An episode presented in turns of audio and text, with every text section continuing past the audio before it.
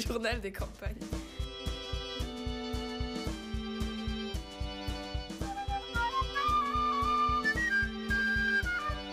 Bonjour à toutes et tous, nous accueillons aujourd'hui Serge Gaudin. Bonjour Serge. Bonjour tout le monde.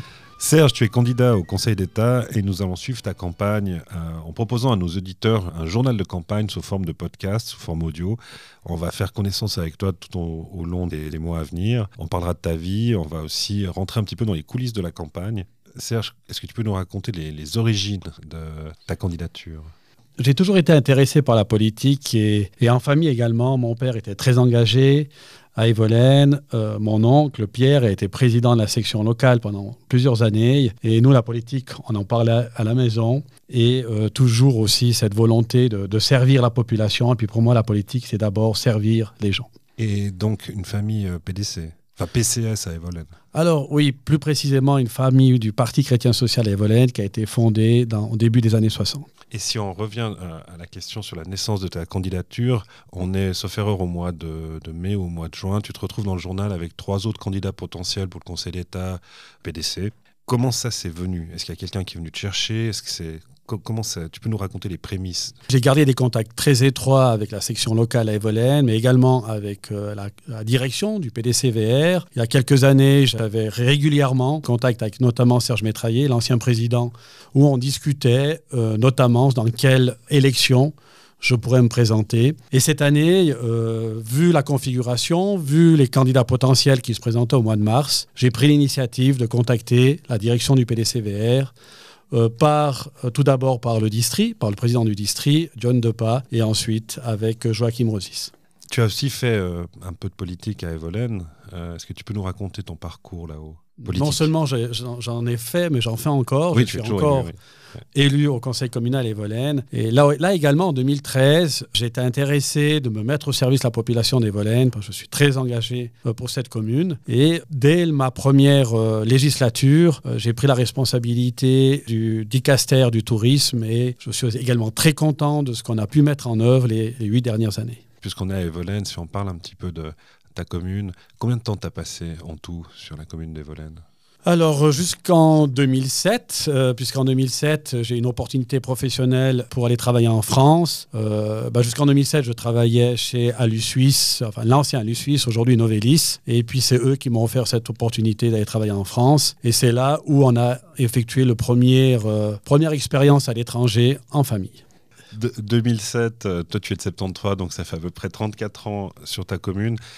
On revient un petit peu en arrière, est-ce que tu peux nous raconter ta vie et comment était la commune à la fin des années 70, début des années 80 comment, tu as grandi sur cette magnifique commune?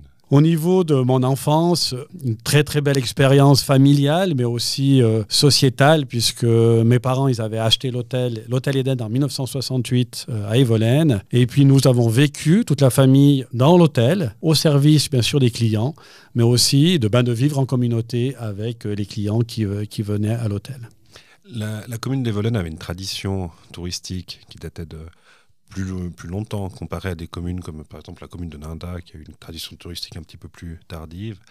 Il y avait combien d'hôtels? C'était comment à cette époque-là, début des années 70 à, à Evolène Alors le tourisme à Evolène a une historique qui a commencé avant le XXe siècle. Les premiers hôtels ont été construits dans les années 1860, 1880. L'hôtel Eden a été construit en 1905. Et c'est vrai que le parc hôtelier à Evolène provient de ces années-là. Mais aujourd'hui, énormément de rénovations ont été faites. Par bonheur, beaucoup d'hôtels sont restés en mode hôtel, mais aujourd'hui avec un, un standing euh, qui satisfait la clientèle. Malheureusement, quelques hôtels ont été transformés en appartements. Comment ça se passait l'enfance dans un hôtel? On avait plus de liberté individuelle qu'aujourd'hui. Euh, vivre dans un hôtel en famille et avec euh, la clientèle, c'était une très belle opportunité parce que ça permettait aussi d'échanger beaucoup, d'apprendre, de connaître des personnes, de créer des liens et aussi de créer cet esprit de, servir, servir les gens. Et, beaucoup de travail aussi, je pense, pour tes parents. Oui, l'hôtellerie de montagne, c'est très difficile et je pense euh, notamment aujourd'hui aux hôteliers du Valais avec la situation du Covid, encore beaucoup plus difficile que, que dans une situation normale. Mais c'est vrai que la vie d'hôtelier, c'est travailler de 6 heures le matin à minuit.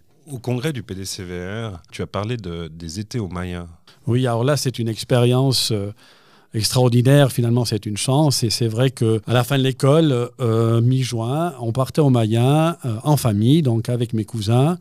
Euh, j'allais avec mon oncle et ma tante et on s'occupait de garder les vaches au Mayen avant, avant l'INALP qui avait lieu fin juin. vous aviez quel âge à peu près? Ben là, je suis allé de 6 ans à 14 ans euh, vivre en communauté avec, euh, avec mes cousins, mon frère et ma sœur, ben, s'occuper de l'estivage et puis vivre une vie très très proche avec la nature et très très simple. La politique à Evelyn, tu en, as fait, donc tu as fait des campagnes là-haut. Comment se passent les, campagnes euh, au niveau communal dans un village comme Evolène alors, la campagne communale, elle se passe de manière relativement simple, organisée avec la section locale, où l'on définit nos priorités pour la commune, et ensuite on planifie quatre ou cinq soirées où l'on fait des soirées d'échange avec euh, la population. Et ça participe, les gens viennent? Oui, ça participe. Les, les ont toujours été très intéressés par la politique. Il suffit de regarder le taux de participation, soit aux votations ou aux élections. Et c'est ça qui rend aussi euh, très intéressant cette fonction de, dans un exécutif communal, parce qu'on est également très proche de la population. Alors, puisqu'on parle de campagne, on est maintenant de nouveau en campagne. Ça, commence gentiment ces, ces, élections pour le Conseil d'État 2021, euh, les cantonales. Est-ce que tu peux nous donner un petit peu tes premières impressions sur ce, ce début de campagne à un autre échelon au niveau cantonal qui est quand même euh, tout de même assez différent? C'est une première expérience pour moi de, mener une campagne au niveau cantonal. Et c'est vrai que là, on change de calibre, on change de, mode d'organisation. Euh, je remarque que malgré, je dirais, la difficulté avec ce Covid, aujourd'hui, on a pu construire une équipe, une équipe de campagne qui est très, très motivée, très engagée. Nous avons planifié, nous avons travaillé sur les différentes thématiques du canton et nous avons aussi bien planifié euh, de rentrer en campagne. On espère pouvoir rentrer le plus tôt possible une fois qu'on aura l'occasion. Par rapport à ton employeur, est-ce que tu peux nous expliquer aussi comment ça se passe? C'est des questions que pas mal de gens se sont posées, je sais. Où tu en es par rapport à, Novelis? Alors chez Novelis, euh, nous avons trouvé un, accord euh, pour que je puisse avoir du temps pour cette campagne. À partir du 1er janvier, je serai en mode sabbatique euh, pour trois mois. Et actuellement, je réduis mes responsabilités jusqu'à la fin de l'année. Mais je remercie en tout cas mon employeur de me permettre de donner ce temps pour un projet politique personnel. Alors Serge, moi je t'ai vu au début du mois de, septembre dans des, assemblées de sections communales. La campagne commençait un petit peu à, se lancer. On sait que tu as un déficit de notoriété, ça a déjà été dit de tous les côtés. Et c'était l'occasion pour toi d'aller voir les militants de nos sections. Tout ça, ça s'est arrêté. Qu'est-ce qui se passe dans ta tête maintenant? Comment tu vas empoigner justement ce, problème? Oui, c'est vrai qu'après le congrès, euh, nous, avons organisé beaucoup de rencontres de sections locales avant les élections euh, communales. Et c'était une période très, très enrichissante, une découverte de personnalité, une découverte de la diversité, d'engagement de, personnes, de Valaisannes et de Valaisans. Et j'ai eu énormément de plaisir. Et ça me permettait aussi de construire ma vision sur le Valais. Il est vrai qu'aujourd'hui, après les élections communales et avec les restrictions que l'on a du fait du Covid, euh, c'est un petit peu un frein. Et je suis très impatient de pouvoir démarrer de manière officielle la campagne et surtout rencontrer les gens parce que c'est une richesse qui est très très importante pour moi. La politique, c'est quelque chose qui prend beaucoup beaucoup de temps. Euh, des fois trop par rapport aux, effets qu'on peut attendre. Et pour ça, euh, il faut que la famille soit derrière toi. Comment ça se passe dans ta famille? Aujourd'hui, dans ma famille, ça se passe très bien. On a un mode de fonctionnement. Euh, depuis, je suis marié depuis plus de, 22 ans avec mon épouse, avec Erika.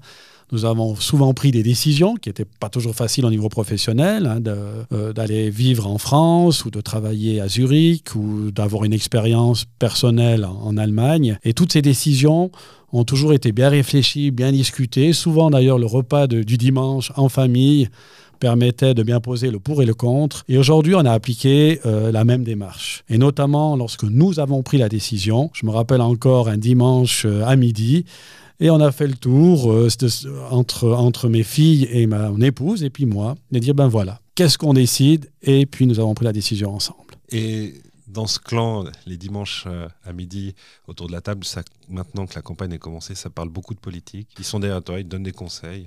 Elle te donne des conseils.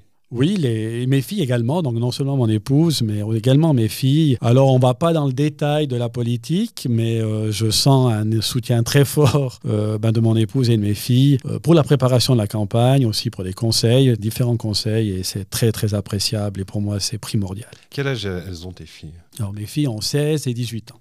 Et à 16 et 18 ans en Valais, on s'intéresse à la politique. On a quoi comme vision de la politique?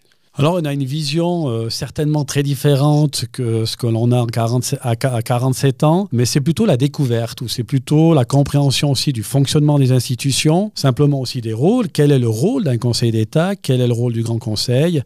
Et euh, c'est une très bonne, euh, très bonne discussion. En tout cas, ça permet de renforcer le sujet de la politique en famille. Merci Serge, on se réjouit de te retrouver euh, prochainement pour continuer ce petit journal de campagne. Je trouve que c'est très sympathique, on va continuer à te découvrir. Je te remercie encore une fois pour euh, ta présence aujourd'hui et à tout bientôt. Merci beaucoup Vincent, c'est un grand plaisir pour moi. Journal des campagnes.